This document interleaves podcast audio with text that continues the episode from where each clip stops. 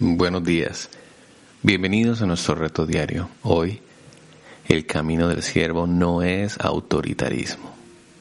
Primera de Pedro 5.2 dice, apacentad la grey de Dios que está entre vosotros, cuidando de ella no por fuerza, sino voluntariamente, no por ganancia deshonesta, sino con ánimo pronto, no como teniendo señorío sobre los que están a vuestro cuidado, sino siendo ejemplos de la grey y cuando aparezca el príncipe de los pastores, vosotros recibiréis la corona incorruptible de gloria.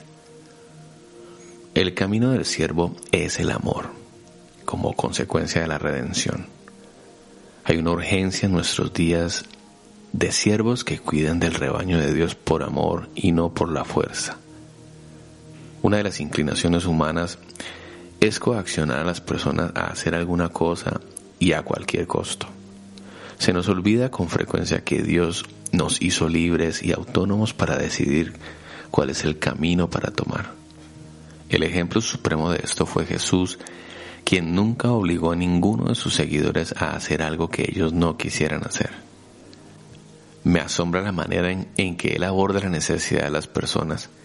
Él sabe de que ellos tenían necesidad. Es más, la necesidad muchas veces era obvia, pero Jesús optaba siempre por preguntarles. Lucas 18:38 dice, entonces el ciego Bartimeo se puso a gritar, Jesús, hijo de David, ten compasión de mí. Y los que iban delante le mandaban a que se callara, pero él gritaba cada vez más fuerte, Hijo de David, ten compasión de mí. Jesús entonces se detuvo y mandó a que lo trajeran. Cuando ya lo tenían cerca le preguntó, ¿qué quieres que haga por ti? Y el ciego contestó, Señor, que vuelva a ver. Y Jesús le dijo, recobra la vista, tu fe te ha salvado. Y en el mismo instante el ciego recobró la vista y dando gloria a Dios se unió a los que seguían a Jesús y todo el pueblo que presenció lo sucedido alabó también a Dios. ¿Qué quieres que haga por ti? Jesús no usó su autoridad para gobernar al ciego Bartimeo.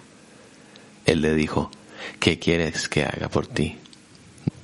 No lo buscó para obtener alguna ganancia económica de él, no la agarró del cuello ni le dijo, ciego Bartimeo, ven para acá, tienes que hacer esto o lo otro.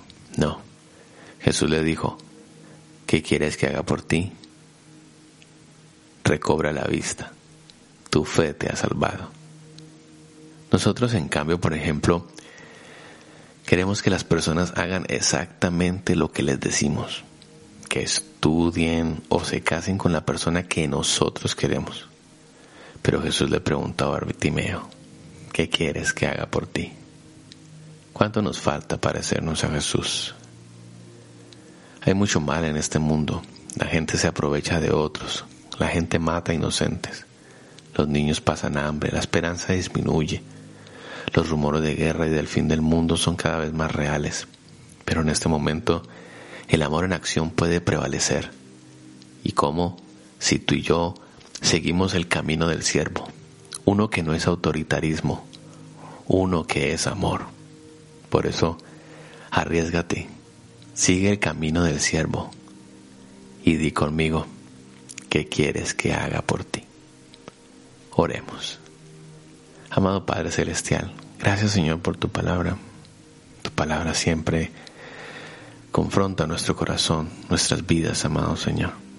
Hoy nos dices, Señor, que apacentemos, que cuidemos, no por fuerza, sino voluntariamente, no por ganancia deshonesta, con ánimo pronto, cuidando, siendo ejemplo. Padre, hoy queremos seguir tu ejemplo. Hoy esta pregunta que le hiciste al ciego Bartimeo resuena en nuestra mente y en nuestro corazón. ¿Qué quieres que haga por ti? Gracias Señor porque tú nos has dado el libre albedrío. Tú no nos obligas ni nos subyugas ni nos llevas a la fuerza a hacer algo.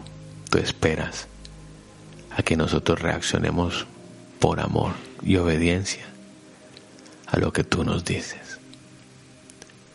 Pedimos, Señor, en esta mañana y nos arriesgamos a caminar por el camino del siervo, que no es autoritarismo, En el nombre de Jesús. Amén. Que Dios te bendiga y anímate en este día a pensar en esto. Escucha a Jesús decirte, ¿qué quieres que haga por ti?